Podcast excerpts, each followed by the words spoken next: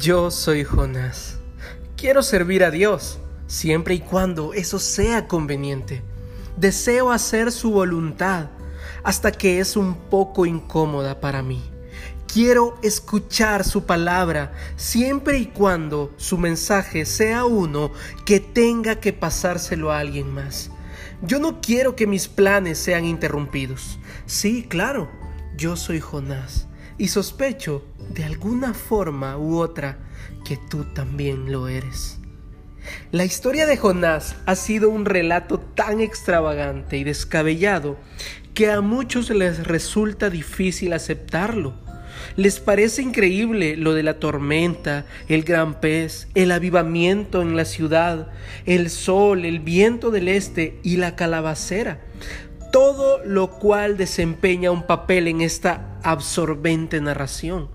Si no fuera por mi creencia firme en la infabilidad y validez de las escrituras, yo también podría dudar de su veracidad. Sin embargo, con todas sus cualidades singulares, me siento atraído por el profeta y la asombrosa aventura de su vida, por alguna razón clave. Jonás fue el único profeta que se atrevió a huir de la presencia de Dios. Yo puedo identificarme con eso. Cuando mi vida y mis planes son interrumpidos, quiero rebelarme en contra de ello. Pregunto, ¿Han sido interrumpidos alguna vez los planes de tu vida?